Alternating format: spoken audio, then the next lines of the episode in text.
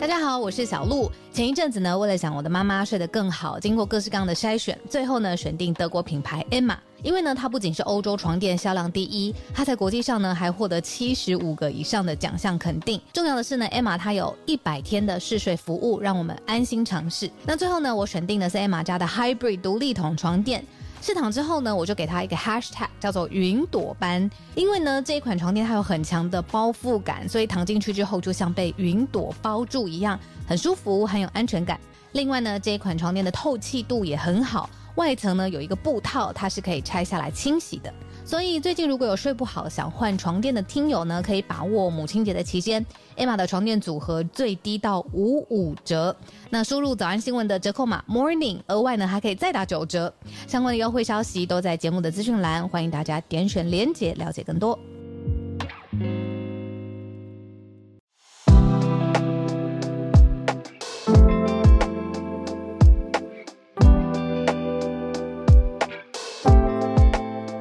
大家早安，大家慢慢进来了，欢迎大家来到今天六月二十九号星期四的全球串联早安新闻。我的 Clubhouse 改版了，有人跟我一样吗？所以我今天早上在熟悉这个界面，让大家担心了，像是我现在完全看不到大家上线的人，我是人次，我是看大家的头像去确定一下现在上线的人数。这个前两天在一个很大的大会上面有跟大家分享，这个节目真的是 Clubhouse 起家的。那我们当然就是对着 Clubhouse 有着很多的感谢。可是呢，后来发现也有很多的不方便的地方。那等到我们想要跟官方得到嗯比较直接的沟通啊联络的时候，那发现他们的人事真的精简了非常非常多。那原先我们节目有一个负责的窗口，然后也后来也离开了，然后我们变成得到是一个官方。就是 info，你知道，就是 i n f o，然后 at clubhouse 一个 email 账号，然后我们后来就比较少在联络，这样子根本就不想用这个 email，因为找不到一个专专门的人嘛。Anyways，就是让大家担心了。大家早安，那大家慢慢进来的时候，呃，今天我们的社群的题目，今天我看到两个非常非常有趣的东西，一个是之前早安新闻有讲过，就是 Elon Musk。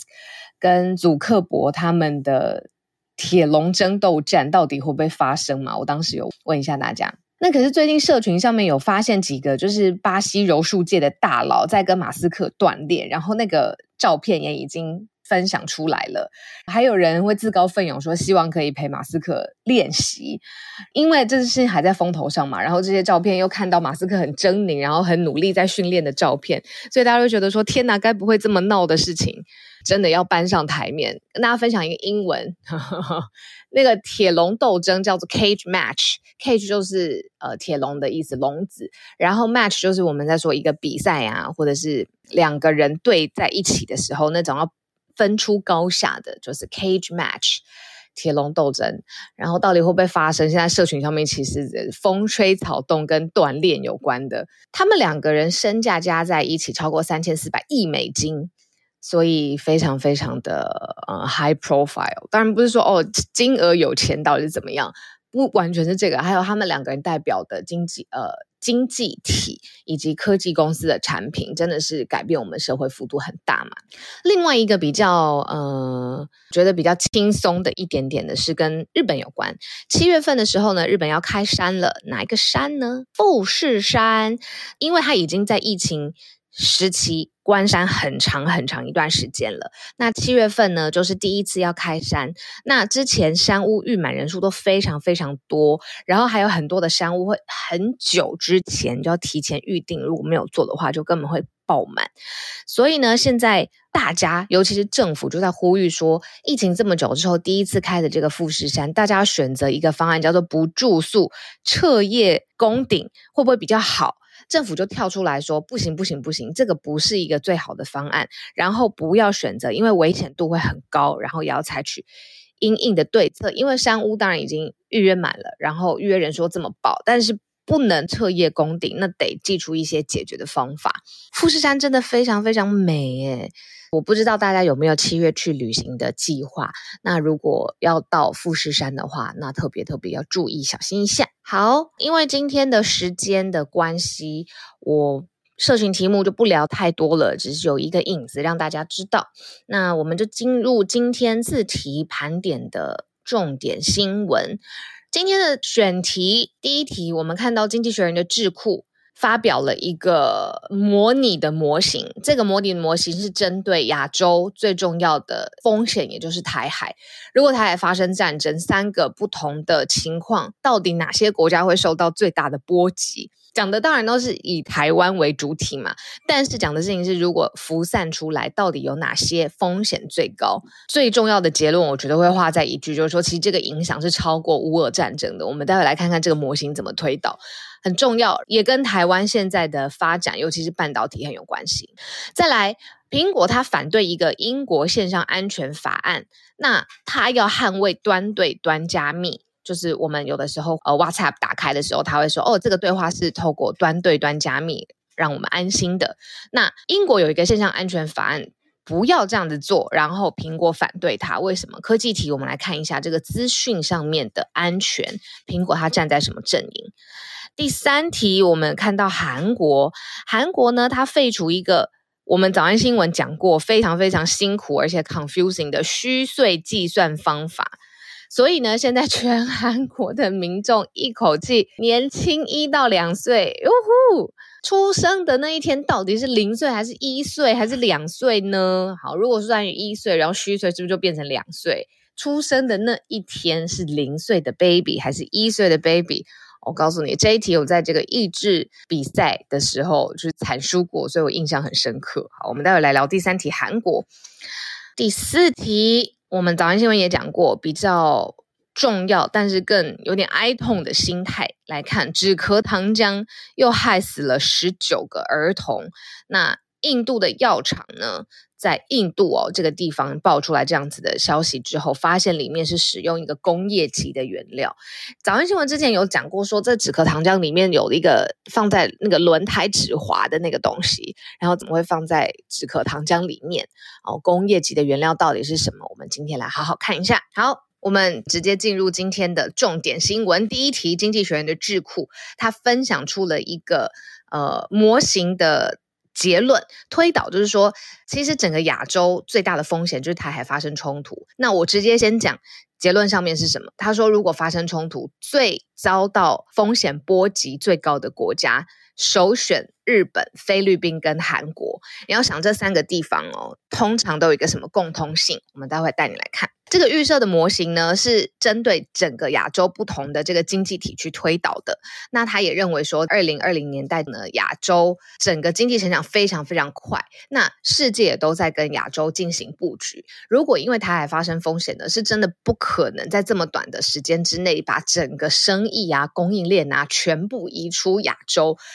既然亚洲自己本身的国家经济价值非常高，世界各国也都在跟亚洲做生意，所以经济模经济学人就跳下来做这个模型。那他在这个报告当中就指出说，如果发生战争，亚洲会产生一个毁灭性的攻击，而且这个后续的影响，尤其是经济层面的嘛，它会超过乌俄战争。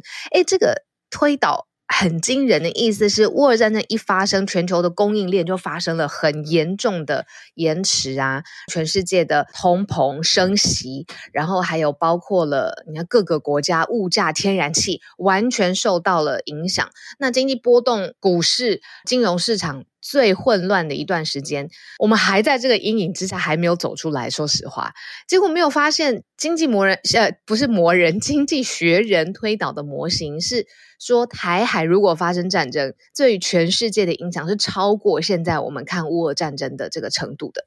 它有三个假设，说第一个假设啊，因为模型当然不同的前提嘛。第一个假设说是全面爆发冲突，就是直接中国、台湾跟美国直接参与。以军事的方式直接参与，就是军事方式爆发冲突。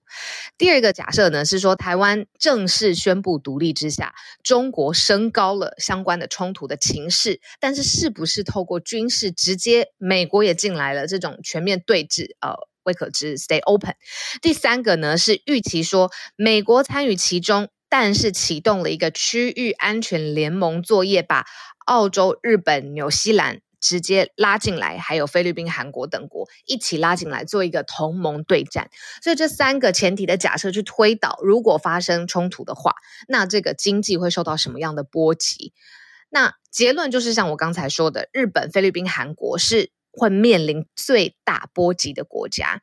哇，真的很激动，连这个咬咬字都咬不好了。就是尤其是呃部分的东南亚，然后南亚的这个地区风险比较低。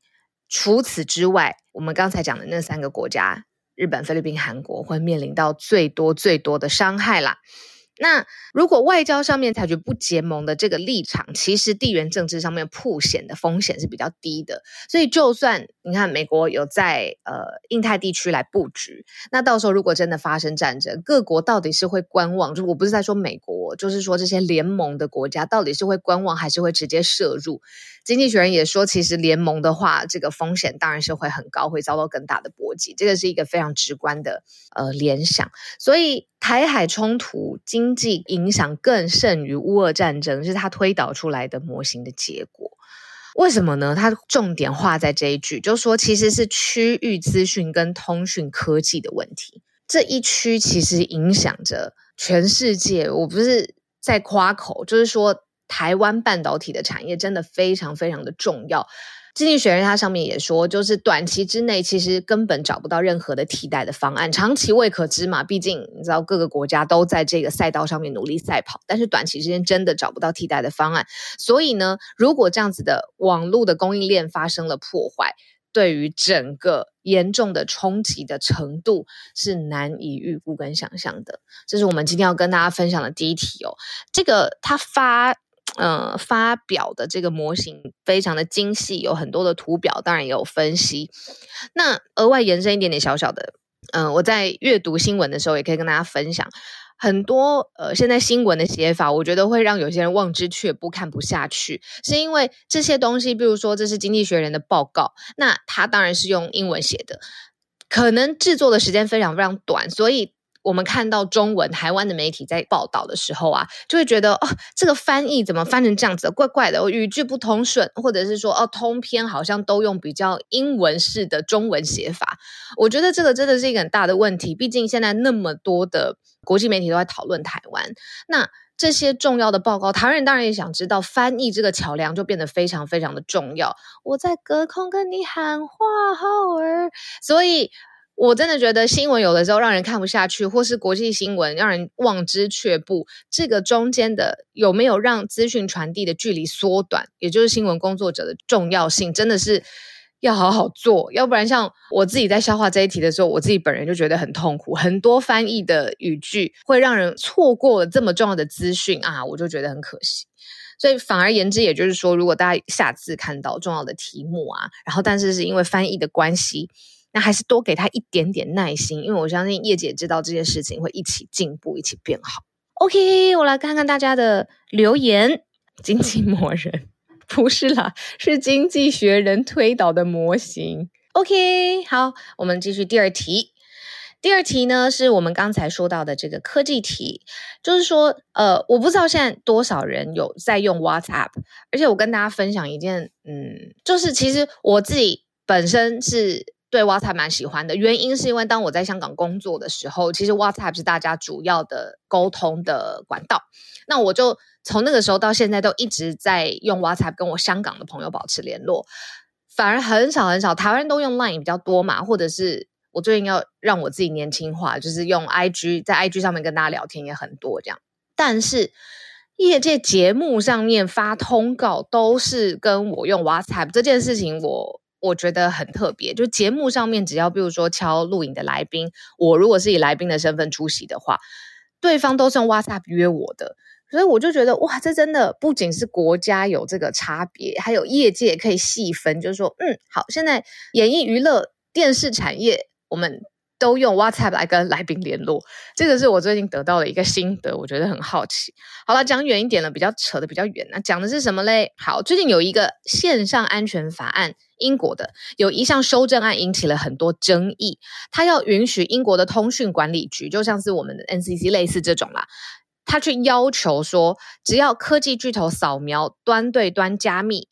所以里面如果有比如说儿童性虐待的材料，去把它抓出来，强迫这个科技公司去扫描讯息当中的一些非法或是对儿童有害的内容。那端对端加密的意思呢？说白话了，就是只有我跟对方看得到这个讯息的内容。这是 WhatsApp 上面点进去当中，就是会看到，他直接会告诉你的这样子，他承诺用户的事情。但是呢，英国的这项法案呢，它当然站在的出发点是，它要扫描出比较呃非法、争议、有害的内容，但是这个讯息的安全跟私密性就被破坏了。所以呢，现在苹果。它加入了这个 WhatsApp，还有呃之前的一个通讯软体 Signal，Signal 跟 WhatsApp 都是这种端对端加密的捍卫者。那苹果现在加入了这个阵营当中，他反对英国线上安全法案。这个法案呢是在二零二一年五月的时候第一次起草的。那有一点像是这个系统明明就是要保护沟通的两人，但是呢，他却在这个系统上面开后门，以政府要保护。呃，特定族群或者是呃特定利益的，不能说利益啦，就是孩童健康成长也是一个必须要捍卫的权益嘛。好，特定权益好了，比较精准，去开一个后门，去破坏这种加密的制度，然后广泛的遭到科技巨头、安全专家还有隐私倡议者批评声浪源源不绝。那结果批评声浪源源不绝之下，这个法案竟然还进入了一个正式法案的修正案当中，变成它的一个 attachment。正式去解读端对端加密，它叫 end to end encrypted end-to-end 就是端对端 encrypted 加密，就是防止任何外部啦，包括科技公司本身去读到讯息的内容，只有我跟你啦。比如说，我跟我们的制作人 Kira，我跟他用 WhatsApp 讲话，假设，因为端对端加密是我跟 Kira 才会知道的，就是这个意思。包括科技公司，他也没有办法点开哦我们的讯息说，哦他知道我跟 Kira 在聊什么，大概是这样。那科技公司怎么回应呢？像 WhatsApp，它在今年它就发一个公开信，它就说：“哎，英国政府考量这个立法，是迫使科技公司去破坏私人传讯上面的服务承诺。”所以其实 WhatsApp 它是先跳出来反对的。Signal 大家应该比较少用，我自己比较少用啦，我不知道是不是这样子推推测的这样子。那。呃，现在 Apple 等于说是科技公司当中龙头之龙头，他现在呢也跳出来反对，所以他是希望说科技公司不要去扫描大家的私密的讯息啦，不是私密哦，就是这个私密不是坏的意思，就是是只要是我们用户之间的句这个讲的话，或是想传的东西，科技公司是不可以强力去破坏的，对啊。这个在隐私方面的争议，跟大家来聊一下，在英国现在的这个法案跟科技公司之间不同的想法。好，我今天时间有点紧张，我们直接进入了第三题。第三题讲的是韩国，韩国废除了一个传统年龄的计算方式，让很多呃会在意年龄的，包括就是我，我如果是在韩国生活，然后依我现在很在意年龄的这个心态，我会觉得很开心。韩国呢是现在全。是呃，全东亚国家最后一个在婴儿还在子宫里面就开始算他的年龄岁数的国家，在东亚国家里头。所以当他出生的时候，小孩子一生下来他是一岁，因为他的起始点是在子宫当中，很可爱很可爱的想法。但是呢，却跟现在主流的，比如说以这个呃美国好来说好了，小孩子出生。到一周年以后才会算他的一岁吧，所以还是算一岁庆生啊，或者是就是一岁会有呃邀请各式各样的朋友啊来一起庆祝。那很明显的这个同样的计算方法，韩国的小 baby 就已经两岁了，类似这样子。而且还有一个呃附带条件，十二月三十一岁那一天出生的婴儿，在隔年一月一号的时候呢，会被视为两岁。我真的是，所以现在这个新的这个呃方法，当然要跟这个世界对齐嘛，就是说至少跟主流的计算方式对齐。所以传统的岁数计算被废除，现在韩国的民众可能平均不是平均，每个人都可以降低一到两岁。所以这个按照一个人实际出生的日期去算岁数，这件事情真的还蛮重要的。中国、日本还有北韩，其实在几十年前也是这样的计算方式，这真的是一个冷知识，很特别。但是韩国却一直一直使用到现在。那去年十二月的时候呢，有在讨论去废除这样子传统年龄的计算方法，采取一个国际标准的制度，但是一直一直讨论，一直到现在六月底了，终于要端上路啦。好，因为呢，他们有进行一项这个呃调查。那说，如果这个新法真的生效，百分之八十六的韩国人在日常生活当中会立刻自己跳到国际标准，也就是愿意去让自己降低一到两岁。啊，我也是诶，如果我在里面的话，好，来看看大家，台湾虚岁制度比较像是，如果我是一岁的话，爸爸妈妈会跟我说，你两岁了，因为要多一岁。但韩国如果再加上虚岁制度不得了哦！如果是韩国传统计算方法，然后他又是十二月三十一号出生的，然后再加上台湾的虚岁算法的话，那他十二月三十一号一出生到一月一号就变三岁了啊！好，早产儿一出生就要抓周，没错。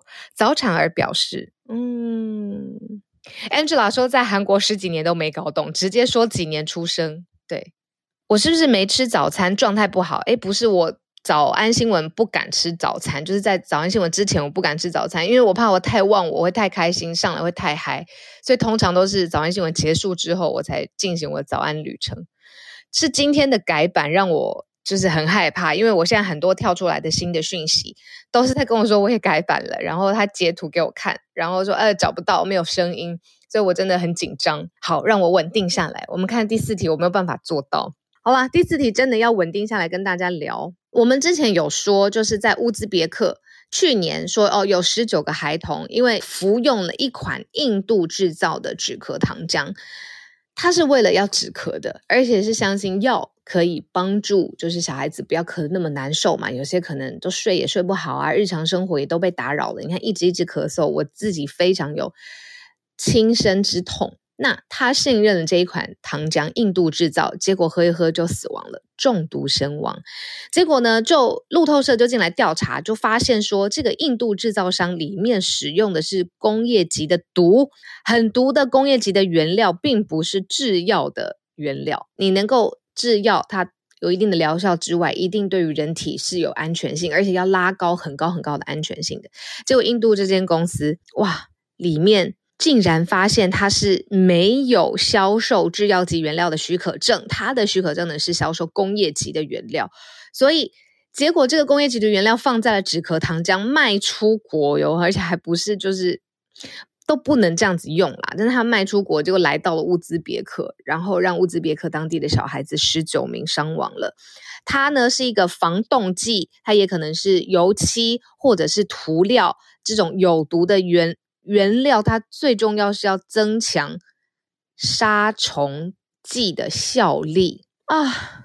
我真的是难过啊，真的很难过。我最近身边，我不知道是因为嗯年纪吗？我最近身边越来越多的朋友，他们迎接他们第一个出生的小孩，非常非常开心。然后在整个养育小孩的过程当中，也投入相当大的心血。我虽然还没有小孩，但是可能我感同身受，一个家庭要完整，或者是家长对自己小孩安全性那种心，有的时候很焦急，有的时候自己念了很多书，最后只是希望小孩子安安全全长大，这个心真的是很。朴实，可是很伟大，就是我会觉得是很感动的。你看，可能以前那种高跟鞋夜店女王，然后现在蓬头垢面，但是她很快乐，然后在为了小孩子每一天每一天日常生活的这个细节投入爱。然后结果呢？竟然这个世界另外一端有人去用杀虫剂里面提升效力的工业级的原料，然后加到儿童的感冒糖浆里头、止咳糖浆里头，怎么能够不生气？而且最后还真的酿成了很大的悲剧。那最后还没有测试，然后就把这样子的药品贩卖到世界上。那我们上次是有说，就是这种事情其实也仰赖各个国家，它要进它进东西进来，尤其它是药要卖到人的手上，你不要说儿童好了，你一定要。一定的安全的检验的规章跟流程哦，真的很希望这样子无良的厂商、无良的工厂，然后降低成本原料的这种行为，真的是要大罚特罚一番。这应该要立刻倒闭，也不可以再让它有任何的什么生产药的后续的可能跟空间了。好，怎么算零碎哦？对，我觉得韩国刚才的这个计算方式真的还蛮让人呃。怎么说算不出来？就是我在理解这一题的时候，我有看到一些，比如说是几年几年出生，就是用西元，然后几年出生，然后结果他到某一年的时候，那个岁数就跟我理解的那个基本算术题不一样。所以我觉得这个韩国的传统的年龄计算方式不同。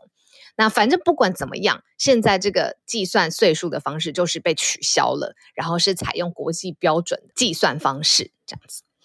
好。嗯、呃，传统认为怀胎十月也要算进去哦，这是虚岁的感觉。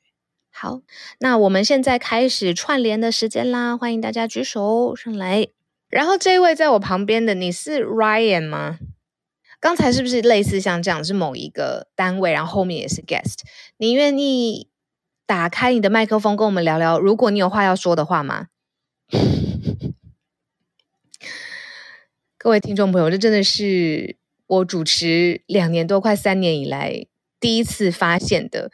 他不仅旁边还有一个小旗帜，然后刚才在我旁边的那一位，他有这个小旗帜，对吧？红色的小旗帜，你愿意上来跟我们说说话吗？没有打开麦克风，我猜测你不是真人哦。我把你先移下去。好哦，我今天真的太紧张了，这到底是什么情况呢？好。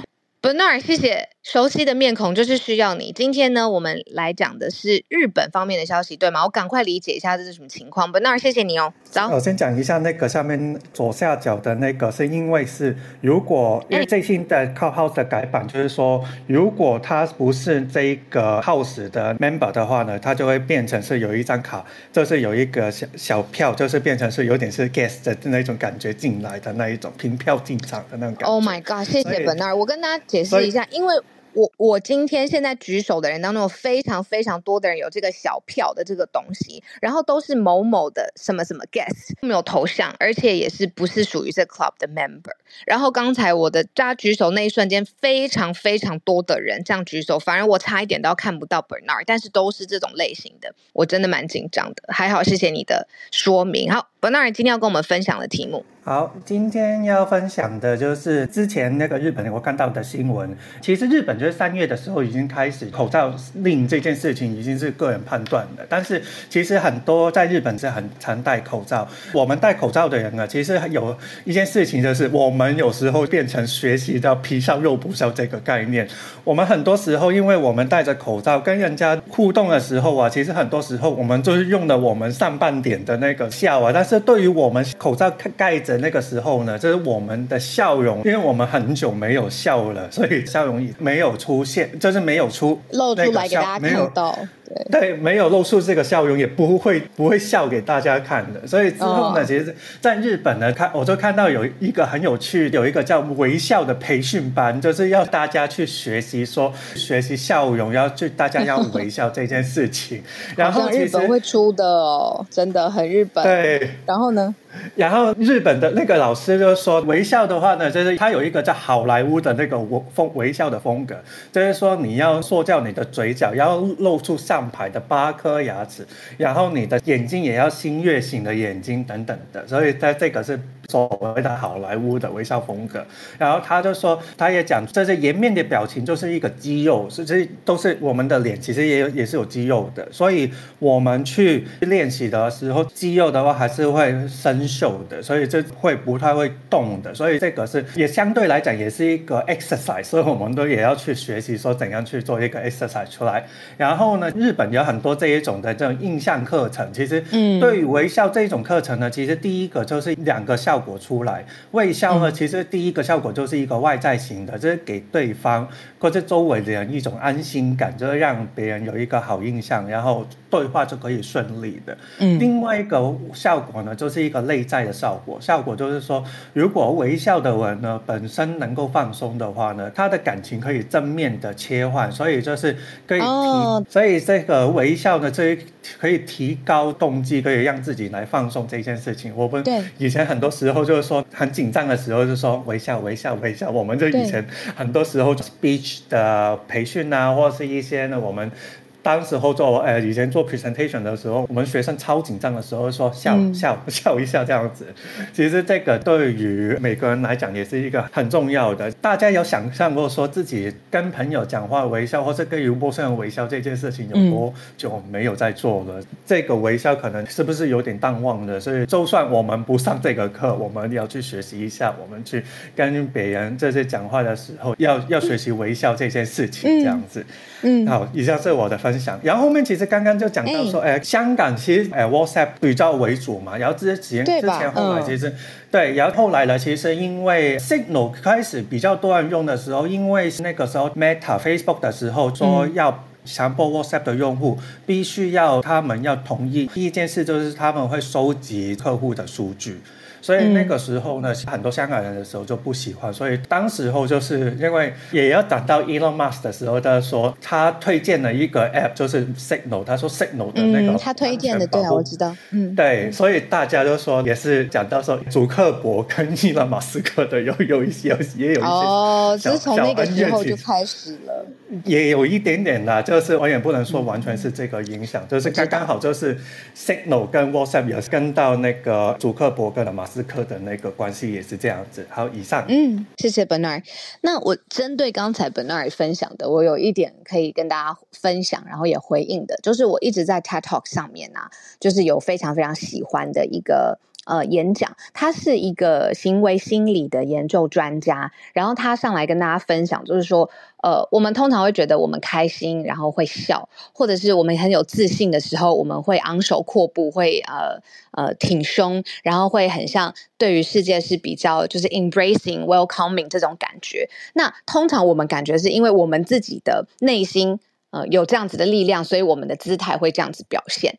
其实他的研究很特别，他说其实我们的脑袋是可以接受这个回路是反的，就像是刚才 Bernard 说的，就是如果我们先强迫自己微笑，大脑也会觉得嗯，应该是有发生了一些心情愉悦的事情，或者是没有危险，或者是你觉得自己真的呃很很很需要被鼓励的时候，你自己先试着打开你的胸膛，然后非常的。呃，站得很直，然后直挺挺的，然后把自己的肩膀打开，就是大家如果有在重训的话，就是那个两片后背的那个，嗯，后面的肌肉往内缩，然后让自己的这个肩膀打开，然后往前挺直你的胸膛，通常也是给自己一个自信心的 cue。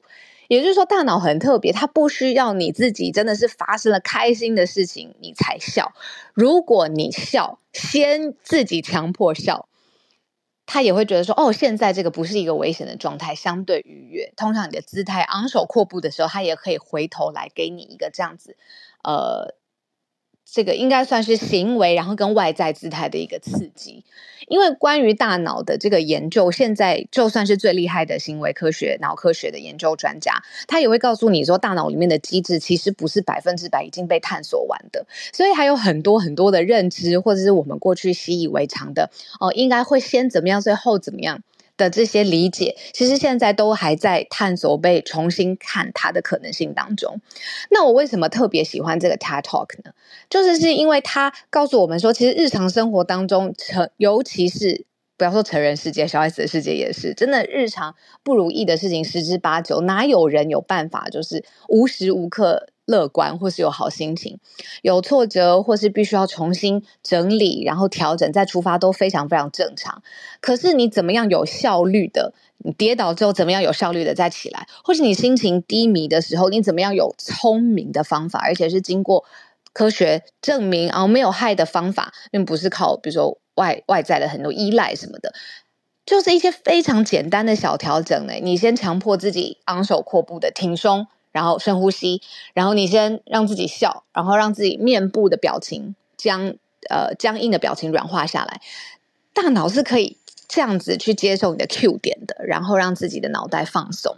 我觉得哦，我那天延续到这个，因为我一直对就是脑科学好怎么去改变我们的情绪认知非常非常有感觉。那一天我还看到了一个，也好像也是跟育儿有关的吧，就是说呃。任何一个非常激烈的情绪，现在从就是小孩子到大人都已经测试出来了。就是最激烈的情绪，怎么样激烈的情绪，其实九十秒之后，大脑都有一个新的呃回路的空间。也就是说，你只要给自己九十秒的时间，在你最激烈、最激动、非常非常生气、好就夸饰法想要冲上去干嘛干嘛的时候，你给自己九十秒。你只要你的心智有办法给自己九十秒，通常你就可以避免，比如说讲出一句伤人的话，或者是做出一件伤害别人的事情，或者是呃。可能现在做当下会有爽感，但之后你会有很多很多要面临很后悔，然后要花很多力气修补的。因为有的时候情绪如果先行，它爆在很前面。如果这时候脑中可以表现飘出一句话，就说啊，早安新闻有聊过，九十秒之后这个讯息就会改变了。那我给我自己就一分半的时间缓冲一下，搞不好会有其他的新的可能性的选择。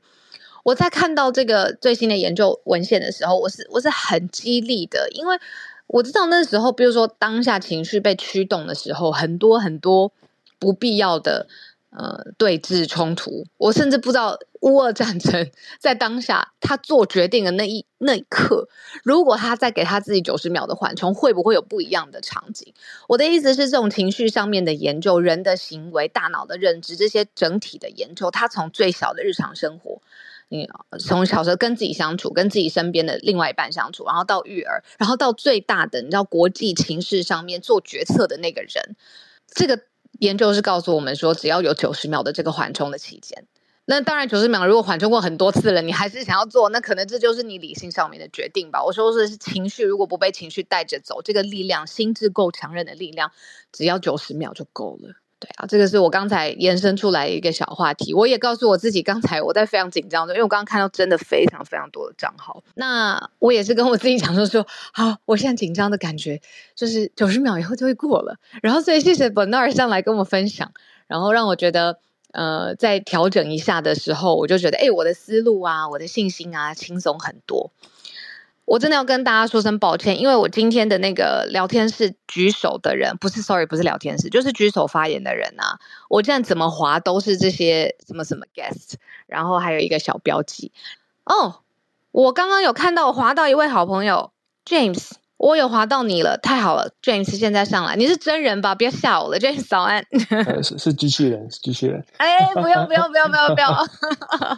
好好 好，早安，今天要跟我们分享 Netflix 吗？不是不是，不好意思，那是之前的。那个、对对对，我今天没关系就是一个放在我 back pocket 的一个新闻啊、呃，就是也算是呃，就是慢新闻吧。就是之前我有上来讲过，呃，应该是 Ford，然后他们就是也是要准备用这个特斯拉的充电头的这个标准。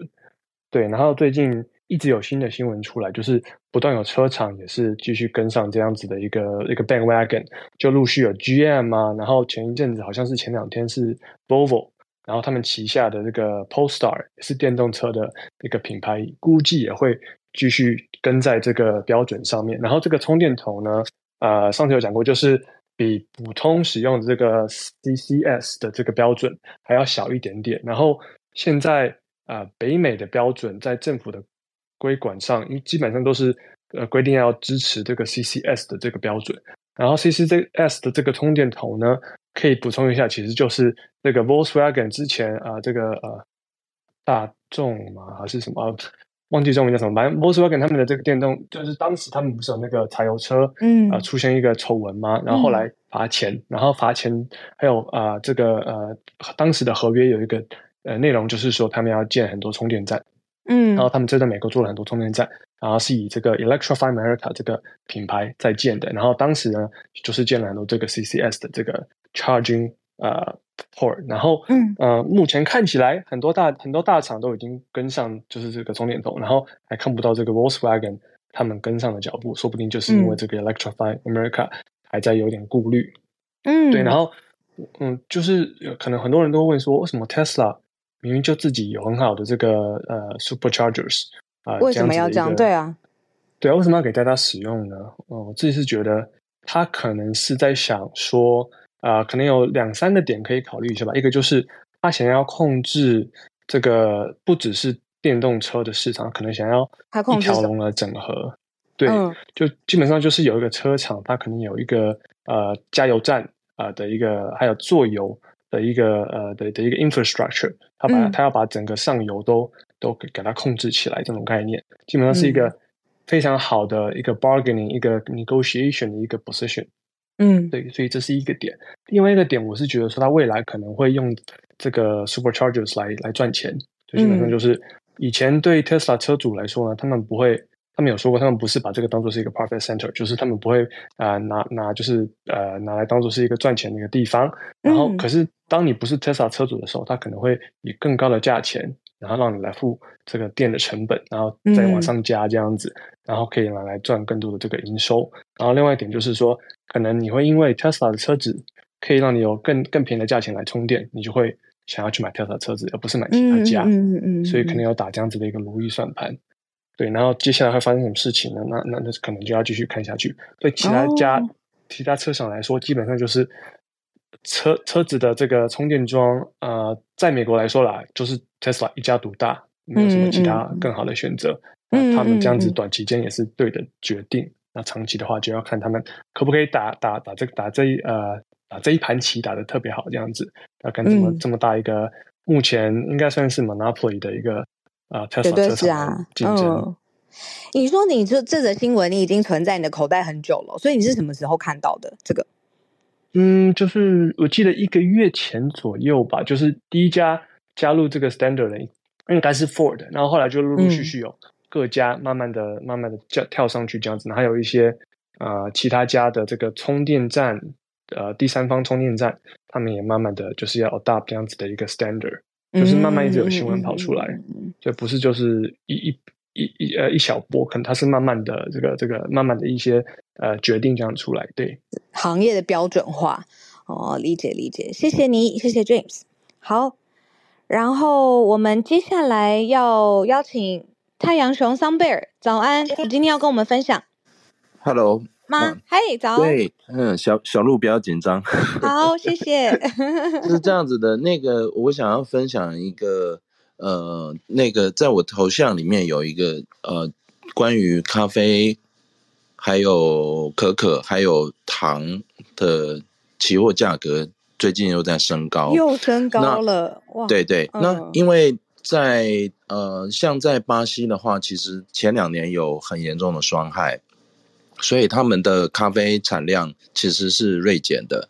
那呃，在期货商业豆的价格里面的话，它其实波动的非常厉害。不过以精品咖啡来说的话，呃，咖的精品咖啡的价格其实波动不太大，是因为它是有在精呃在精选过。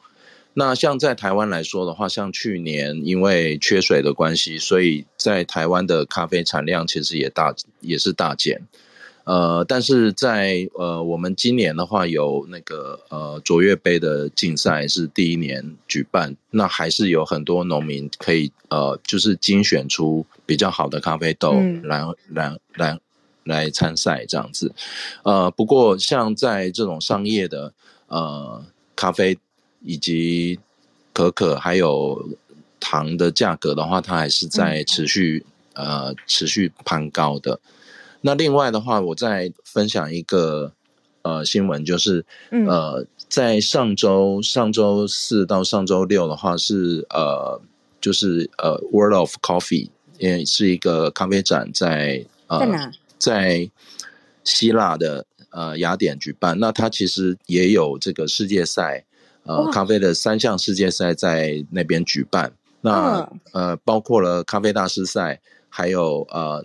还有这个呃咖啡冲煮赛以及杯测赛，那这些比赛的话，呃都已经出现成果。那呃比较值得注意的是，呃咖啡产地国呃巴西今年的呃冠军呢，今年咖啡师的冠军是由巴西的呃选选手 Boren Wu 啊，他是一个韩裔的巴西人，他所获得的冠军。嗯。嗯，对，是冲泡咖啡的比赛。对，就是呃，就是像那个 Simple Kaffa，呃，那个，嗯嗯，呃，我们的那个对吴泽林，他也是这个比赛的冠军，这样子。那今年的冠军是由巴西，对，嗯嗯，巴西的韩裔，对，你说巴西韩裔拿到了这样子，对对对，他叫 Boren Wu，好酷哦，在希腊雅典办的世界咖啡大赛，对，哦，哎，我我还要回去问一下，你刚刚第一个分享的那个前面分享的。那个期货的价格持续往上啊，它这个持续往上扬的时间多久了？一直都没有降下来。呃，它从去年开始就呃一路往上涨，其实现在目前的话是来到十年来的高点，大概一磅的话大概是呃呃一点六六美金了。但是像在这个呃前面的大概这一周，其实就又从低点又涨了百分之九。哦，懂了，OK。那是因为说像这样子的呃。商业豆的话，是因为受到产地大幅减产的关系，像是呃巴西还有哥伦比亚，其实今年都减产非常多。那像这这两个呃排名靠前的这两个大国，如果减产的话，其实对整个商业豆的价格是嗯。呃是影响蛮大的。那对商业咖啡呃商业咖啡馆的话，其实他们的呃经营压力成本其实。增加蛮多，嗯，那对于这个消费者来讲的话，我建议大家就是可以再多去喝精品咖啡，因为精品咖啡来讲的话，它的价格虽然比较高，可是相对来说，呃，我们获得的风味还有获得的品质都会比较好的。然后它的对于呃成本来说的话，其实我们获得一杯咖啡的成本，其实相对来讲变动其实比较没有那么大的。哦、oh，OK，懂了，懂懂，懂懂，懂。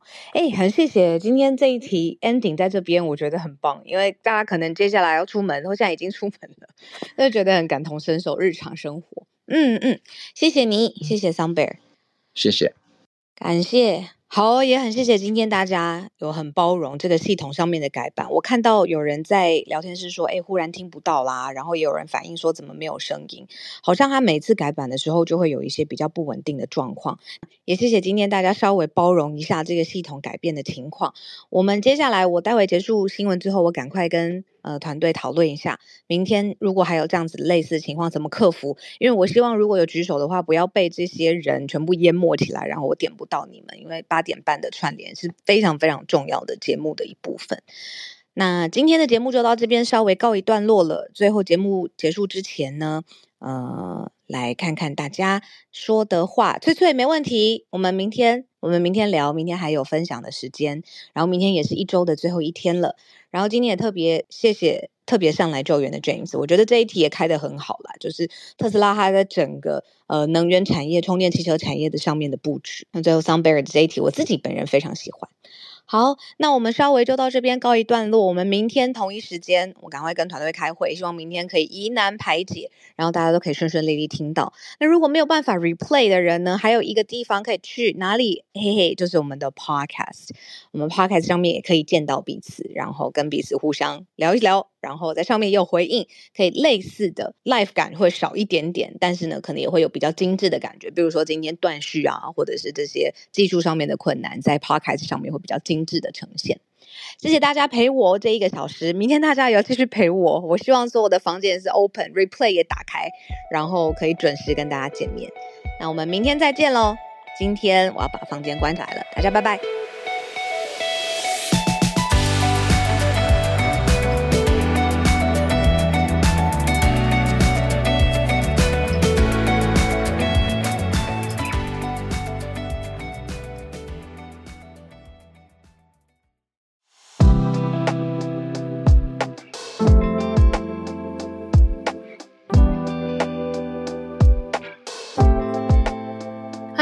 早安，大家慢慢进来了，欢迎大家来到今天六月二十九号星期四的全球串联早安新闻。我的 Clubhouse 改版了，有人跟我一样吗？所以我今天早上在熟悉这个界面，让大家担心了。像是我现在完全看不到大家上线的人，我是人次，我是看大家的头像去确定一下现在上线的人数。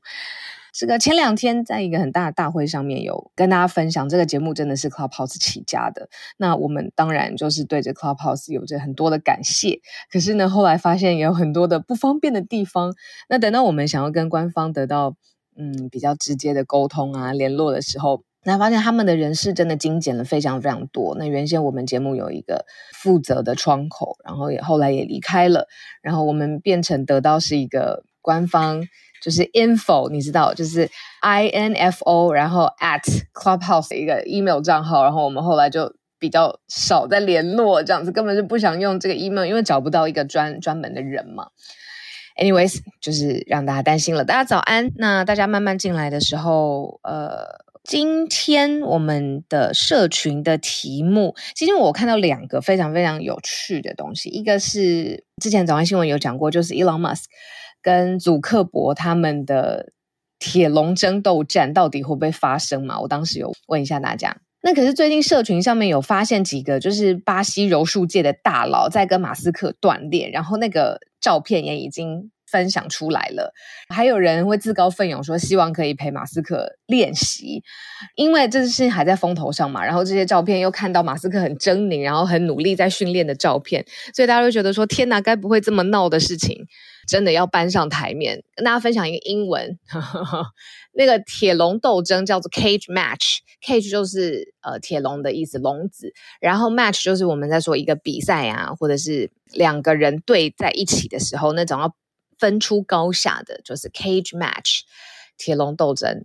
然后到底会不会发生？现在社群上面其实风吹草动跟锻炼有关的，他们两个人身价加在一起超过三千四百亿美金。所以非常非常的呃 high profile，当然不是说哦金额有钱到底是怎么样，不完全是这个，还有他们两个人代表的经济呃经济体以及科技公司的产品，真的是改变我们社会幅度很大嘛。另外一个比较呃觉得比较轻松的一点点的是跟日本有关，七月份的时候呢，日本要开山了，哪一个山呢？富士山，因为它已经在疫情时期关山很长很长一段时间了。那七月份呢，就是第一次要开山。那之前山屋预满人数都非常非常多，然后还有很多的山屋会很久之前就要提前预定，如果没有做的话，就根本会爆满。所以呢，现在大家，尤其是政府，就在呼吁说，疫情这么久之后，第一次开的这个富士山，大家选择一个方案，叫做不住宿、彻夜攻顶，会不会比较好？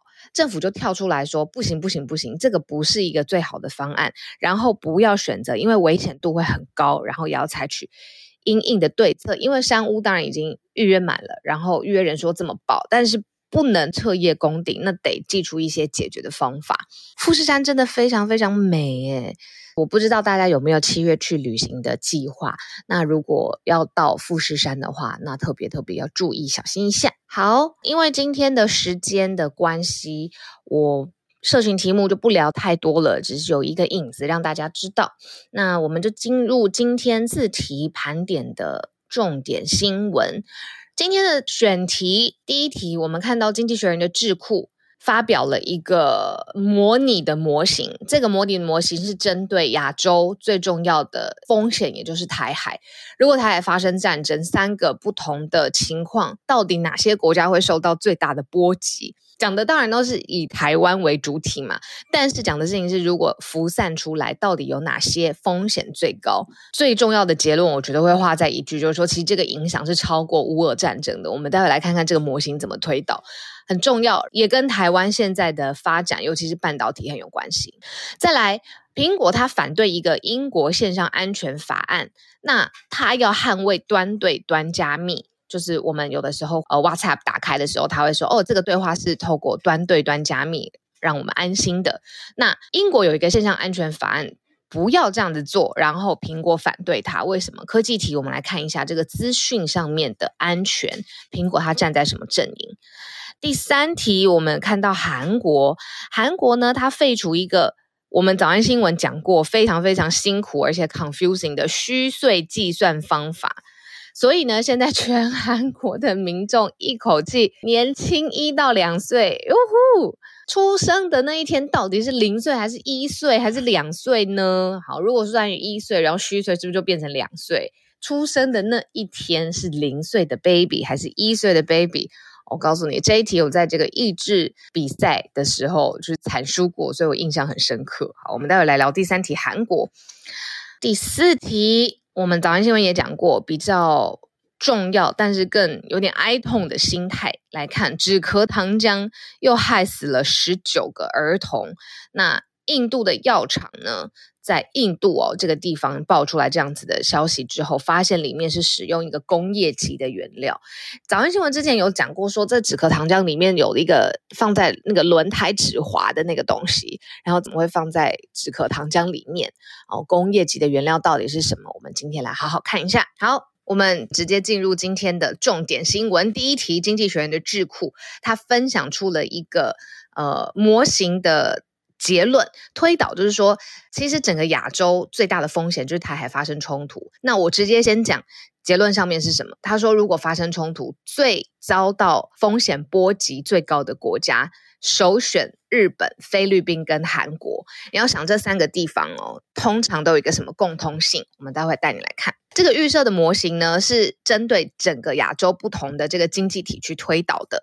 那他也认为说，二零二零年代呢，亚洲整个经济成长非常非常快，那世界也都在跟亚洲进行布局。如果因为台海发生风险呢，是真的不可能在这么短的时间之内把整个生意啊、供应链啊全部移出亚洲。既然亚洲自己本身的国家经济价值非常高，世界各国也都在跟亚洲做生意，所以经济模经济学人就跳下来做这个模型。那他在这个报告当中就指出说，如果发生战争，亚洲会产生一个毁灭性的攻击，而且这个后续的影响，尤其是经济层面的嘛，它会超过乌俄战争。诶，这个推导。很惊人的意思是，乌尔战争一发生，全球的供应链就发生了很严重的延迟啊，全世界的通膨升息，然后还有包括了你看各个国家物价、天然气完全受到了影响，那经济波动、股市、金融市场。最混乱的一段时间，我们还在这个阴影之下，还没有走出来。说实话，结果没有发现经济魔人，呃，不是魔人，经济学人推导的模型是说，台海如果发生战争，对于全世界的影响是超过现在我们看乌俄战争的这个程度的。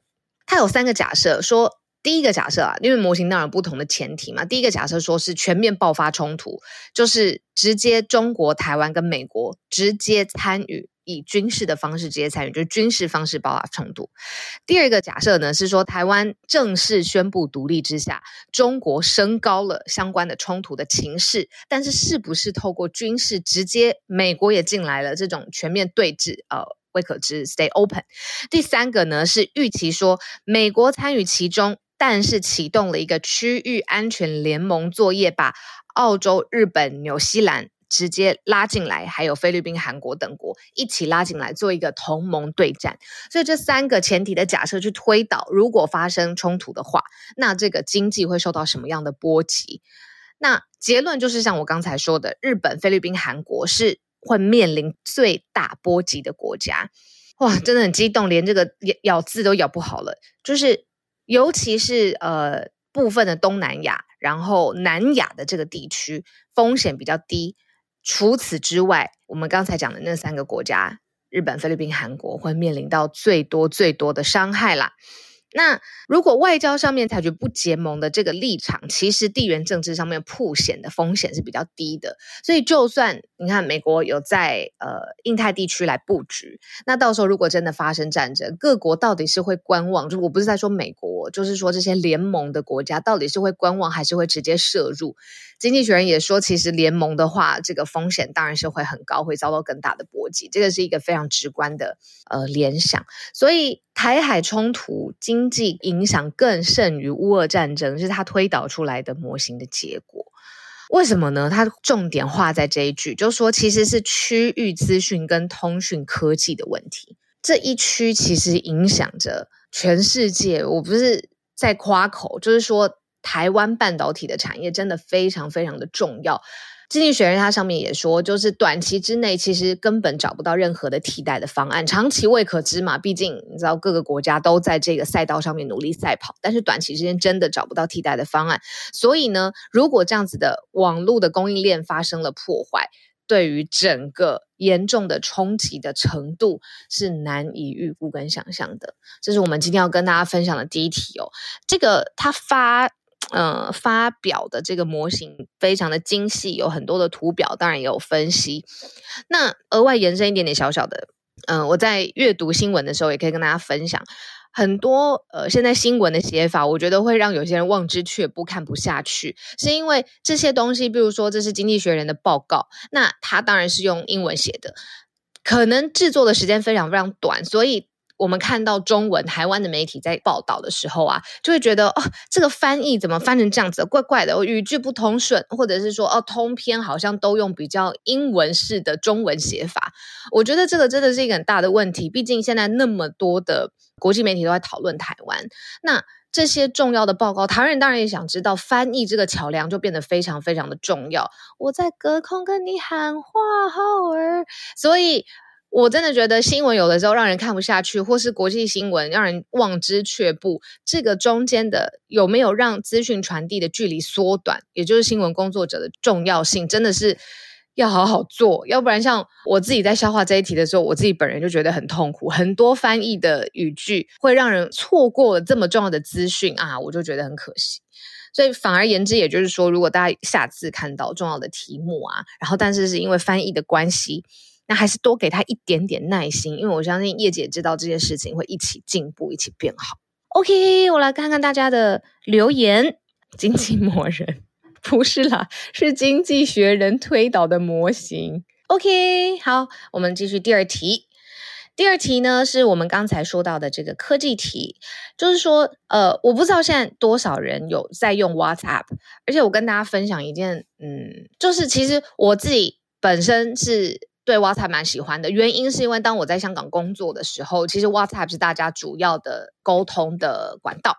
那我就从那个时候到现在都一直在用 WhatsApp 跟我香港的朋友保持联络，反而很少很少，台湾人都用 Line 比较多嘛，或者是我最近要让我自己年轻化，就是用 IG，在 IG 上面跟大家聊天也很多这样。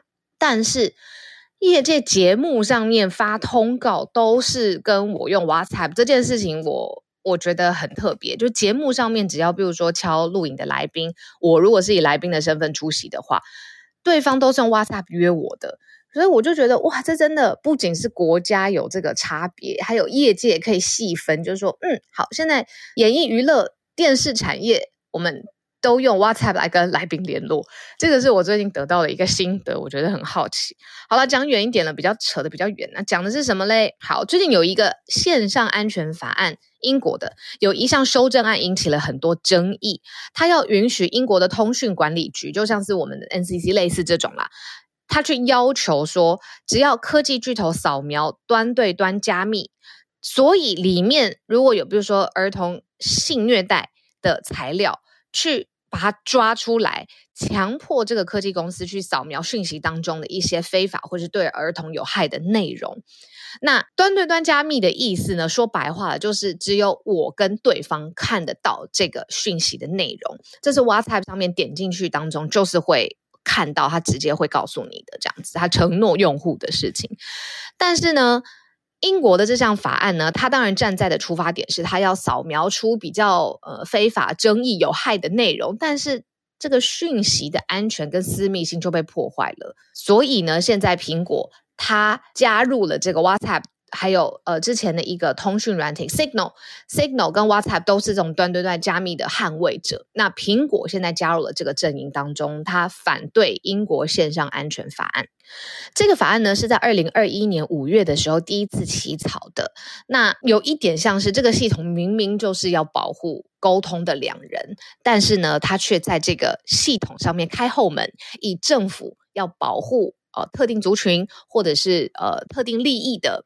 不能说利益啦，就是孩童健康成长也是一个必须要捍卫的权益嘛。好，特定权益好了，比较精准，去开一个后门，去破坏这种加密的制度，然后广泛的遭到科技巨头、安全专家还有隐私倡议者批评声浪源源不绝。那结果批评声浪源源不绝之下，这个法案竟然还进入了一个正式法案的修正案当中，变成它的一个 attachment，正式去解读端对端加密，它叫 end-to-end encrypted。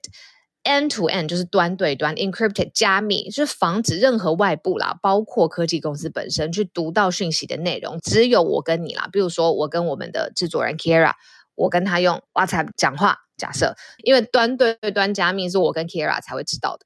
就是这个意思。包括科技公司，他也没有办法点开哦我们的讯息说哦，他知道我跟 Kira 在聊什么，大概是这样。那科技公司怎么回应呢？像 WhatsApp，他在今年他就发一个公开信，他就说：“哎，英国政府考量这个立法，是迫使科技公司去破坏私人传讯上面的服务承诺。所以其实 WhatsApp 它是先跳出来反对的。Signal 大家应该比较少用，我自己比较少用啦，我不知道是不是这样子推推测的这样子。那。”呃，现在 Apple 等于说是科技公司当中龙头之龙头，他现在呢也跳出来反对，所以他是希望说科技公司不要去扫描大家的私密的讯息啦，不是私密哦，就是这个私密不是坏的意思，就是是只要是我们用户之间的句这个讲的话，或是想传的东西，科技公司是不可以强力去破坏的，对啊。这个在隐私方面的争议，跟大家来聊一下，在英国现在的这个法案跟科技公司之间不同的想法。好，我今天时间有点紧张，我们直接进入了第三题。第三题讲的是韩国，韩国废除了一个传统年龄的计算方式，让很多呃会在意年龄的，包括就是我，我如果是在韩国生活，然后以我现在很在意年龄的这个心态，我会觉得很开心。韩国呢是现在全。是呃，全东亚国家最后一个在婴儿还在子宫里面就开始算他的年龄岁数的国家，在东亚国家里头。所以当他出生的时候，小孩子一生下来他是一岁，因为他的起始点是在子宫当中，很可爱很可爱的想法。但是呢，却跟现在主流的，比如说以这个呃美国好来说好了，小孩子出生。到一周年以后才会算他的一岁吧，所以还是算一岁庆生啊，或者是就是一岁会有呃邀请各式各样的朋友啊来一起庆祝。那很明显的这个同样的计算方法，韩国的小 baby 就已经两岁了，类似这样子。而且还有一个呃附带条件，十二月三十一岁那一天出生的婴儿，在隔年一月一号的时候呢，会被视为两岁。我真的是，所以现在这个新的这个呃方法，当然要跟这个世界对齐嘛，就是说至少跟主流的计算方式对齐。所以传统的岁数计算被废除，现在韩国的民众可能平均不是平均，每个人都可以降低一到两岁。所以这个按照一个人实际出生的日期去算岁数，这件事情真的还蛮重要的。中国、日本还有北韩，其实在几十年前也是这样的计算方式，这真的是一个冷知识，很特别。但是韩国却一直一直使用到现在。那去年十二月的时候呢，有在讨论去废除这样子传统年龄的计算方法，采取一个国际标准的制度，但是一直一直讨论，一直到现在六月底了，终于要端上路啦。好，因为呢，他们有进行一项这个呃调查。那说，如果这个新法真的生效，百分之八十六的韩国人在日常生活当中会立刻自己跳到国际标准，也就是愿意去让自己降低一到两岁。啊，我也是诶，如果我在里面的话，好，来看看大家，台湾虚岁制度比较像是，如果我是一岁的话，爸爸妈妈会跟我说，你两岁了，因为要多一岁。但韩国如果再加上虚岁制度不得了哦！如果是韩国传统计算方法，然后他又是十二月三十一号出生的，然后再加上台湾的虚岁算法的话，那他十二月三十一号一出生到一月一号就变三岁了啊！好，早产儿一出生就要抓周，没错。早产儿表示，嗯，Angela 说在韩国十几年都没搞懂，直接说几年出生，对。我是不是没吃早餐，状态不好？诶，不是，我早安新闻不敢吃早餐，就是在早安新闻之前我不敢吃早餐，因为我怕我太忘我，会太开心，上来会太嗨，所以通常都是早安新闻结束之后我才进行我早安旅程。是今天的改版让我就是很害怕，因为我现在很多跳出来的新的讯息都是在跟我说我也改版了，然后他截图给我看，然后说呃找不到没有声音，所以我真的很紧张。好，让我稳定下来。我们看第四题，我没有办法做到。好吧，第四题真的要稳定下来跟大家聊。我们之前有说，就是在乌兹别克，去年说哦，有十九个孩童因为服用了一款印度制造的止咳糖浆，它是为了要止咳的，而且是相信药可以帮助，就是小孩子不要咳得那么难受嘛。有些可能都睡也睡不好啊，日常生活也都被打扰了。你看，一直一直咳嗽，我自己非常有亲身之痛。那他信任了这一款糖浆，印度制造，结果喝一喝就死亡了，中毒身亡。结果呢，就路透社就进来调查，就发现说，这个印度制造商里面使用的是工业级的毒，很毒的工业级的原料，并不是制药的原料。你能够制药，它有一定的疗效之外，一定对于人体是有安全性，而且要拉高很高很高的安全性的。结果印度这间公司，哇，里面。竟然发现它是没有销售制药级原料的许可证，它的许可证呢是销售工业级的原料，所以结果这个工业级的原料放在了止咳糖浆卖出国哟，而且还不是就是都不能这样子用啦，但是它卖出国，结果来到了乌兹别克，然后让乌兹别克当地的小孩子十九名伤亡了。它呢是一个防冻剂，它也可能是油漆或者是涂料这种有毒的原。原料它最重要是要增强杀虫剂的效力啊！我真的是难过啊，真的很难过。我最近身边，我不知道是因为嗯年纪吗？我最近身边越来越多的朋友，他们迎接他们第一个出生的小孩，非常非常开心。然后在整个养育小孩的过程当中，也投入相当大的心血。我虽然还没有小孩，但是可能我感同身受，一个家庭要完整，或者是家长对自己小孩安全性那种心，有的时候很焦急，有的时候自己念了很多书，最后只是希望小孩子安安全全长大，这个心真的是很。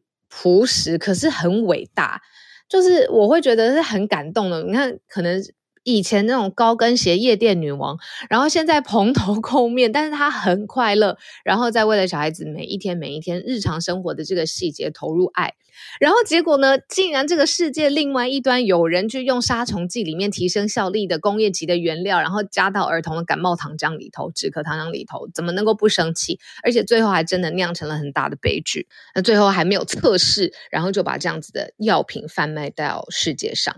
那我们上次是有说，就是这种事情其实也仰赖各个国家，它要进它进东西进来，尤其它是药要卖到人的手上，也不要说儿童好了，你一定要。一定的安全的检验的规章跟流程哦，真的很希望这样子无良的厂商、无良的工厂，然后降低成本原料的这种行为，真的是要大罚特罚一番。这应该要立刻倒闭，也不可以再让它有任何的什么生产药的后续的可能跟空间了。好，怎么算零碎哦？对，我觉得韩国刚才的这个计算方式真的还蛮让人呃。怎么说算不出来？就是我在理解这一题的时候，我有看到一些，比如说是几年几年出生，就是用西元，然后几年出生，然后结果他到某一年的时候，那个岁数就跟我理解的那个基本算术题不一样，所以我觉得这个韩国的传统的年龄计算方式不同。那反正不管怎么样，现在这个计算岁数的方式就是被取消了，然后是采用国际标准计算方式，这样子。好。嗯，传统认为怀胎十月也要算进去哦，这是虚岁的感觉。好，那我们现在开始串联的时间啦，欢迎大家举手上来。然后这一位在我旁边的，你是 Ryan 吗？刚才是不是类似像这样，是某一个单位，然后后面也是 guest？你愿意打开你的麦克风跟我们聊聊，如果你有话要说的话吗？各位听众朋友，这真的是我主持两年多、快三年以来第一次发现的。他不仅旁边还有一个小旗帜，然后刚才在我旁边的那一位，他有这个小旗帜，对吧？红色的小旗帜，你愿意上来跟我们说说话吗？没有打开麦克风，我猜测你不是真人哦。我把你先移下去。好哦，我今天真的太紧张了，这到底是什么情况呢？好。Bernard，谢谢。熟悉的面孔就是需要你。今天呢，我们来讲的是日本方面的消息，对吗？我赶快理解一下这是什么情况。Bernard，谢谢你哦。走。我先讲一下那个下面左下角的那个，是因为是如果因为最新的 Clubhouse 的改版，就是说如果他不是这个 House 的 Member 的话呢，他就会变成是有一张卡，就是有一个小小票，就是变成是有点是 Guest 的那种感觉进来的那一种凭票进场的那种感觉。Oh my God，谢谢 Bernard，我跟大家。解释一下，因为我我今天现在举手的人当中，有非常非常多的人有这个小票的这个东西，然后都是某某的什么什么 guest，没有头像，而且也是不是属于这 club 的 member。然后刚才我的大举手那一瞬间，非常非常多的人这样举手，反而我差一点都要看不到 Bernard，但是都是这种类型的，我真的蛮紧张的。还好，谢谢你的说明。好，Bernard 今天要跟我们分享的题目。好，今天要分享的就是之前那个日本我看到的新闻。其实日本就是三月的时候已经开始口罩令这件事情已经是个人判断的，但是其实很多在日本是很常戴口罩。我们戴口罩的人呢，其实有一件事情就是我们有时候变成学习到皮笑肉不笑这个概念。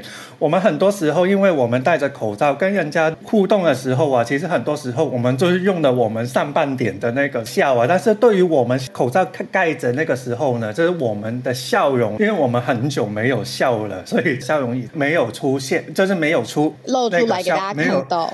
对，对，没有露出这个笑容，也不会不会笑给大家看的。所以之后呢，哦、其实在日本呢，看我就看到有一个很有趣，有一个叫微笑的培训班，就是要大家去学习说学习笑容，要去大家要微笑 这件事情。然后日本会出的哦，真的很日本。对，然后呢？然后日本的那个老师就说，微笑的话呢，就是他有一个叫好莱坞的那个风微笑的风格，就是说你要塑造你的嘴角，要露出上。排的八颗牙齿，然后你的眼睛也要新月形的眼睛等等的，所以在这个是所谓的好莱坞的微笑风格。然后他就说，他也讲这些颜面的表情就是一个肌肉，是这都是我们的脸，其实也有也是有肌肉的。所以我们去练习的时候，肌肉的话还是会生锈的，所以这会不太会动的。所以这个是也相对来讲也是一个 exercise，所以我们都也要去学习说怎样去做一个 exercise 出来。然后呢，日本有很多这一种的这种印象课程，其实对于微笑这一种课程呢，其实第一个就是两个效果出来。微笑呢，其实第一个效果就是一个外在型的，就是给对方或者周围的人一种安心感，就是让别人有一个好印象，然后对话就可以顺利的。嗯，另外一个效果呢，就是一个内在的效果。效果就是说，如果微笑的人呢本身能够放松的话呢，他的感情可以正面的切换，所以就是可以提，哦、所以这个微笑呢，这可以提高动机，可以让自己来放松这件事情。我们以前很多时候就是说很紧张的时候，就说微笑、微笑、微笑。我们就以前很多时候 speech 的培训啊，或者是一些呢，我们。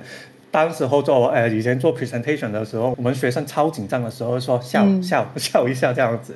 其实这个对于每个人来讲也是一个很重要的。大家有想象过说自己跟朋友讲话微笑，或是跟陌生人微笑这件事情有多久没有在做了？这个微笑可能是不是有点淡忘了？所以就算我们不上这个课，我们要去学习一下，我们去跟别人这些讲话的时候，要要学习微笑这件事情这样子。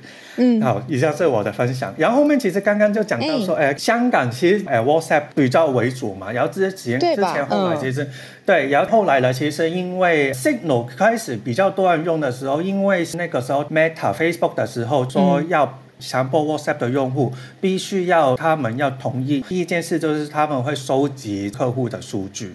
所以那个时候呢，很多香港人的时候就不喜欢。所以当时候就是因为也要等到 Elon Musk 的时候，他说他推荐了一个 App，就是 Signal。他说 Signal 的那个，他推荐的，对啊，我知道。嗯，对，所以大家都说也是讲到说，祖克伯跟 Elon Musk 的有有一些也有一些哦，是从那个时候就开始了，也有一点点啦，就是我也不能说完全是这个影响，就是刚刚好就是 Signal 跟 WhatsApp 也是跟到那个祖克伯格的马。斯克的那个关系也是这样子。好，以上。嗯，谢谢 Bernard。那我针对刚才 Bernard 分享的，我有一点可以跟大家分享，然后也回应的，就是我一直在 TED Talk 上面啊，就是有非常非常喜欢的一个。呃，演讲，他是一个行为心理的研究专家，然后他上来跟大家分享，就是说，呃，我们通常会觉得我们开心，然后会笑，或者是我们很有自信的时候，我们会昂首阔步，会呃呃挺胸，然后会很像对于世界是比较就是 embracing、welcoming 这种感觉。那通常我们感觉是因为我们自己的内心。呃，有这样子的力量，所以我们的姿态会这样子表现。其实他的研究很特别，他说其实我们的脑袋是可以接受这个回路是反的，就像是刚才 Bernard 说的，就是如果我们先强迫自己微笑，大脑也会觉得嗯，应该是有发生了一些心情愉悦的事情，或者是没有危险，或者是你觉得自己真的呃很很很需要被鼓励的时候，你自己先试着打开你的胸膛，然后非常的。呃，站得很直，然后直挺挺的，然后把自己的肩膀打开，就是大家如果有在重训的话，就是那个两片后背的那个，嗯，后面的肌肉往内缩，然后让自己的这个肩膀打开，然后往前挺直你的胸膛，通常也是给自己一个自信心的 cue。也就是说，大脑很特别，它不需要你自己真的是发生了开心的事情你才笑。如果你笑，先自己强迫笑。他也会觉得说，哦，现在这个不是一个危险的状态，相对愉悦。通常你的姿态昂首阔步的时候，他也可以回头来给你一个这样子，呃。这个应该算是行为，然后跟外在姿态的一个刺激。因为关于大脑的这个研究，现在就算是最厉害的行为科学、脑科学的研究专家，他也会告诉你说，大脑里面的机制其实不是百分之百已经被探索完的，所以还有很多很多的认知，或者是我们过去习以为常的哦，应该会先怎么样，最后怎么样。的这些理解，其实现在都还在探索、被重新看它的可能性当中。那我为什么特别喜欢这个 TED Talk 呢？就是是因为它告诉我们说，其实日常生活当中，成尤其是不要说成人世界，小孩子的世界也是，真的日常不如意的事情十之八九，哪有人有办法就是无时无刻。乐观，或是有好心情，有挫折，或是必须要重新整理，然后调整再出发，都非常非常正常。可是你怎么样有效率的？你跌倒之后怎么样有效率的再起来？或是你心情低迷的时候，你怎么样有聪明的方法，而且是经过科学证明啊没有害的方法，并不是靠比如说外外在的很多依赖什么的，就是一些非常简单的小调整呢。你先强迫自己昂首阔步的挺胸。然后深呼吸，然后你先让自己笑，然后让自己面部的表情僵呃僵硬的表情软化下来。大脑是可以这样子去接受你的 Q 点的，然后让自己的脑袋放松。我觉得哦，我那天延续到这个，因为我一直对就是脑科学好怎么去改变我们的情绪认知非常非常有感觉。那一天我还看到了一个，也好像也是跟育儿有关的吧，就是说呃。任何一个非常激烈的情绪，现在从就是小孩子到大人都已经测试出来了。就是最激烈的情绪，怎么样激烈的情绪，其实九十秒之后，大脑都有一个新的呃回路的空间。也就是说，你只要给自己九十秒的时间，在你最激烈、最激动、非常非常生气，好就夸饰法，想要冲上去干嘛干嘛的时候。你给自己九十秒，你只要你的心智有办法给自己九十秒，通常你就可以避免，比如说讲出一句伤人的话，或者是做出一件伤害别人的事情，或者是呃，可能现在做当下会有爽感，但之后你会有很多很多要面临很后悔，然后要花很多力气修补的。因为有的时候情绪如果先行，它爆在很前面，如果这时候脑中可以表现飘出一句话，就说啊，早安新闻有聊过。九十秒之后，这个讯息就会改变了。那我给我自己就一分半的时间缓冲一下，搞不好会有其他的新的可能性的选择。我在看到这个最新的研究文献的时候，我是我是很激励的，因为我知道那时候，比如说当下情绪被驱动的时候，很多很多不必要的。呃，对峙冲突，我甚至不知道乌俄战争在当下他做决定的那一那一刻，如果他再给他自己九十秒的缓冲，会不会有不一样的场景？我的意思是，这种情绪上面的研究，人的行为、大脑的认知，这些整体的研究，他从最小的日常生活，你从小时候跟自己相处，跟自己身边的另外一半相处，然后到育儿，然后到最大的，你知道国际情势上面做决策的那个人，这个。研究是告诉我们说，只要有九十秒的这个缓冲的期间，那当然九十秒如果缓冲过很多次了，你还是想要做，那可能这就是你理性上面的决定吧。我说的是情绪，如果不被情绪带着走，这个力量，心智够强韧的力量，只要九十秒就够了。对啊，这个是我刚才延伸出来一个小话题。我也告诉我自己，刚才我在非常紧张中，因为我刚刚看到真的非常非常多的账号。那我也是跟我自己讲说说，好，我现在紧张的感觉就是九十秒以后就会过了。然后所以谢谢 Bernard 上来跟我分享，然后让我觉得，呃，在调整一下的时候，我就觉得，哎，我的思路啊，我的信心啊，轻松很多。我真的要跟大家说声抱歉，因为我今天的那个聊天室举手的人不是，sorry，不是聊天室，就是举手发言的人啊。我这样怎么划都是这些什么什么 guest，然后还有一个小标记。哦，我刚刚有看到我滑到一位好朋友 James，我有划到你了，太好了，James 现在上来，你是真人吧？别吓我了，James 早安。呃、是是机器人，是机器人。哎，不用不用不用不用不用。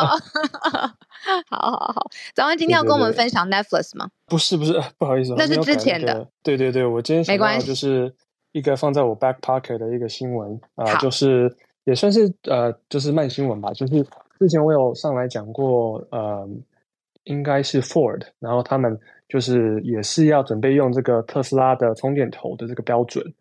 对，然后最近。一直有新的新闻出来，就是不断有车厂也是继续跟上这样子的一个一个 bandwagon，就陆续有 GM 啊，然后前一阵子好像是前两天是 Volvo，然后他们旗下的这个 Polestar 是电动车的一个品牌，估计也会继续跟在这个标准上面。然后这个充电头呢，呃，上次有讲过，就是比普通使用的这个 CCS 的这个标准还要小一点点。然后现在啊、北美的标准在政府的规管上，基本上都是呃规定要支持这个 CCS 的这个标准。然后 CCS 的这个充电头呢，可以补充一下，其实就是这个 Volkswagen 之前啊、这个呃大众嘛还是什么，忘记中文叫什么，反正 Volkswagen 他们的这个电动，就是当时他们不是有那个柴油车，嗯啊、呃、出现一个丑闻嘛，然后后来罚钱，嗯、然后罚钱，还有啊、呃、这个呃当时的合约有一个呃内容，就是说他们要建很多充电站。嗯，然后他们就在美国做了很多充电站，然后是以这个 Electrify America 这个品牌在建的。然后当时呢，就是建了很多这个 CCS 的这个 charging 呃 port。然后嗯呃，目前看起来很多大很多大厂都已经跟上，就是这个充电头。然后还看不到这个 Volkswagen 他们跟上的脚步，说不定就是因为这个 Electrify America 还在有点顾虑。嗯，对。然后嗯，就是可能很多人都会问说，为什么 Tesla？明明就自己有很好的这个呃 superchargers 啊，呃、为什么要这样？对啊，对啊，为什么要给大家使用呢？哦、呃，我自己是觉得他可能是在想说啊、呃，可能有两三个点可以考虑一下吧。一个就是他想要控制这个不只是电动车的市场，可能想要一条龙的整合。对，嗯、就基本上就是有一个车厂，它可能有一个呃加油站啊、呃、的一个，还有做油。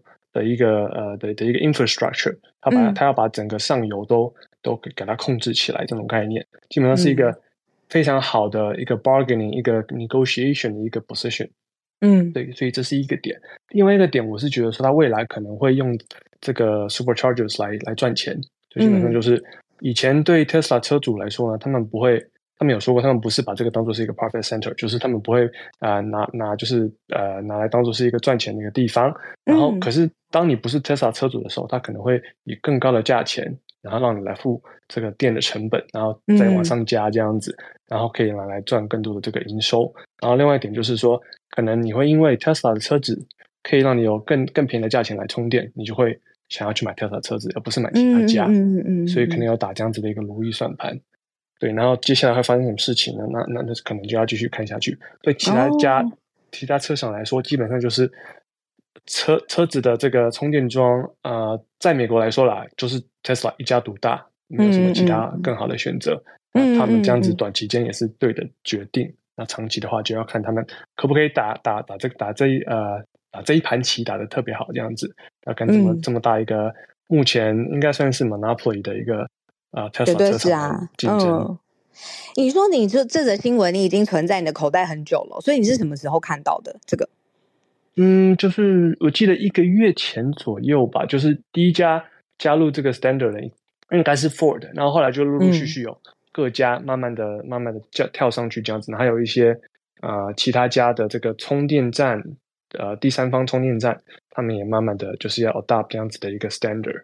就是慢慢一直有新闻跑出来，这、嗯、不是就是一一一一呃一小波，可能它是慢慢的这个这个慢慢的一些呃决定这样出来，对行业的标准化哦，理解理解，谢谢你，谢谢 James。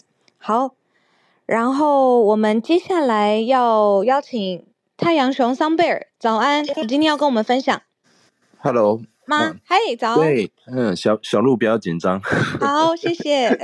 是这样子的，那个我想要分享一个，呃，那个在我头像里面有一个，呃，关于咖啡，还有可可，还有糖的期货价格最近又在升高，又升高了。哇，对对，嗯、那因为在呃，像在巴西的话，其实前两年有很严重的霜害。所以他们的咖啡产量其实是锐减的。那呃，在期货商业豆的价格里面的话，它其实波动的非常厉害。不过以精品咖啡来说的话，呃，咖的精品咖啡的价格其实波动不太大，是因为它是有在精呃在精选过。那像在台湾来说的话，像去年因为缺水的关系，所以在台湾的咖啡产量其实也大也是大减。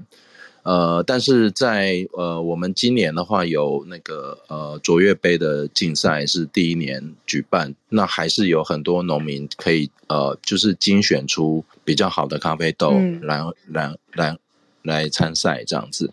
呃，不过像在这种商业的呃咖啡以及可可还有糖的价格的话，它还是在持续、嗯、呃持续攀高的。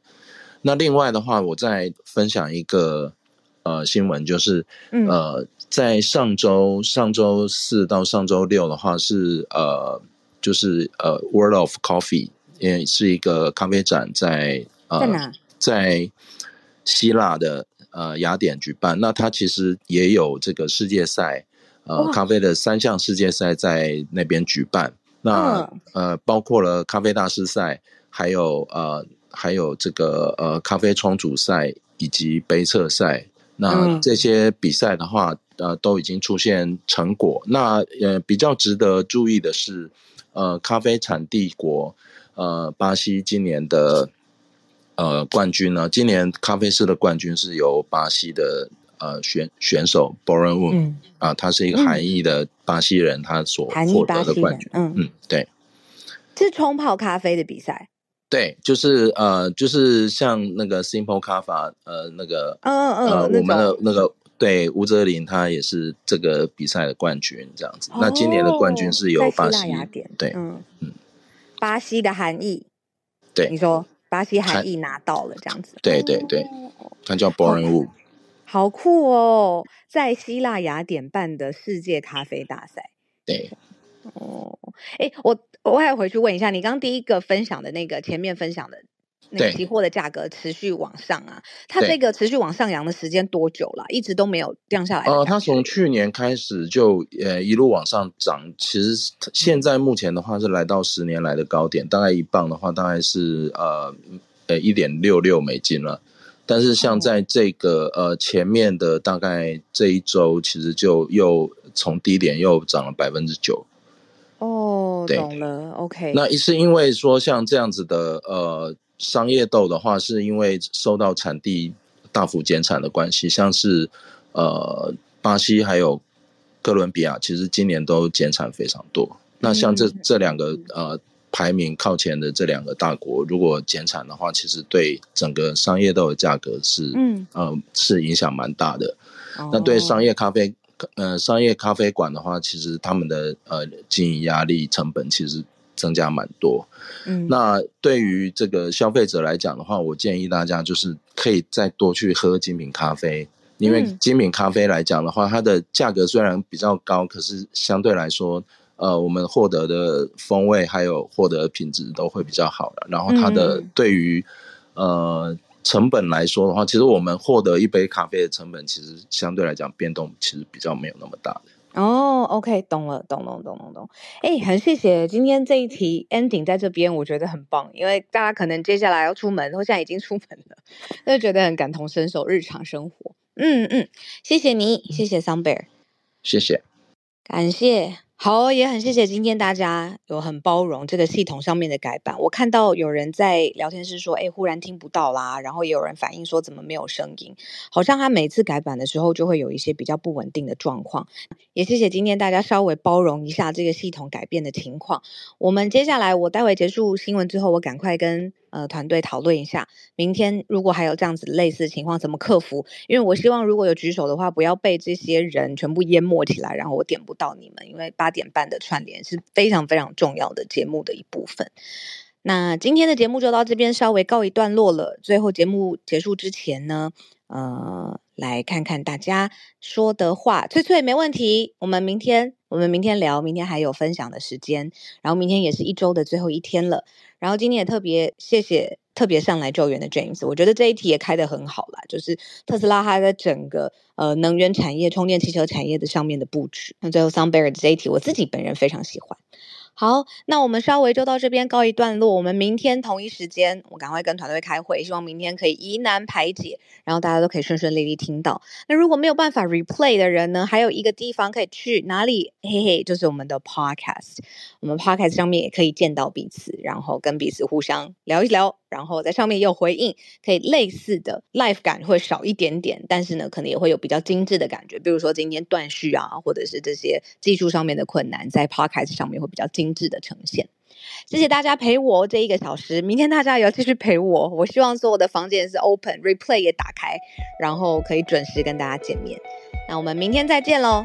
今天我要把房间关起来了，大家拜拜。